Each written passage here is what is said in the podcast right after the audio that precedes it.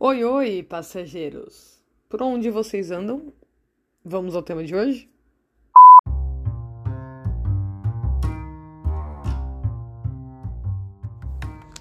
Quando eu tinha por volta de 17, como tanta gente, a minha alma vivia em saltos. E eu vivi também um daqueles que talvez foi um dos meus ápices mais criativos.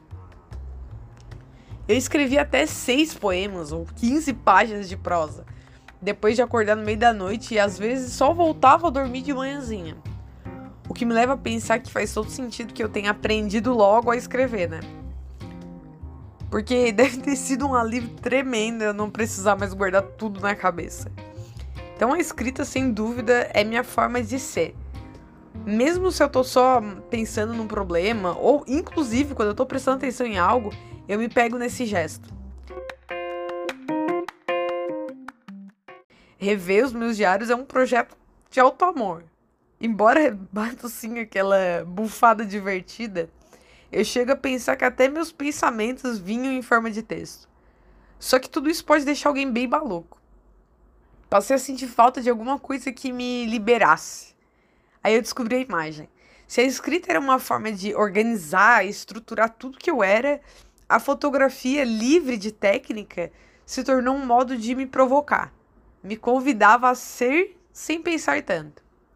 Despretensiosamente, eu saía por aí coletando imagens e cenas abandonadas, ignoradas, tipo um beco sujo, uma casa demolida com vida, um muro quebrado, um velho carregando sacolas com dificuldade enquanto tossia. É, existe algo de muito bonito nisso, no imperfeito. E eu queria só guardar aquelas histórias. A história das coisas imperfeitas e belas. Até tem uma imagem que eu publiquei um dia no meu Instagram que mostra aí uma imagem meio borrada até, um lençol estendido umas cadeiras, é, o vidro com reflexo da luz.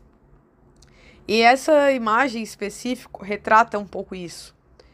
Um momento cotidiano em um quadrado, sabe? Significa a gente, a nossa bagunça boa, o nosso lençol estendido nas cadeiras, a nossa peperômia teimosa em murchar, é, um pôr do sol no meio dos prédios, o borrão dando mãos para aquela preguiça gostosa que tava no final dos dias. Quando eu vejo essa imagem, eu penso na gente, em mim, no Cassiano, em como a gente chegou aqui. Não só casa, mas lar. Da minha janela ainda posso enxergar um mundo avesso e ainda assim cheio de possibilidades. A felicidade, eu fico aqui pensando, talvez viva ali, na atenção amorosa que a gente despende nesses detalhes pouco ideais. Toda ordem precisa de caos, mas que o meu me visite para me deixar sã.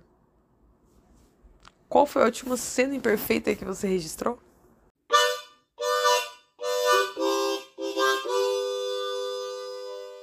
Eu sou a Luana e a gente se vê na próxima parada. Até mais, passageiro.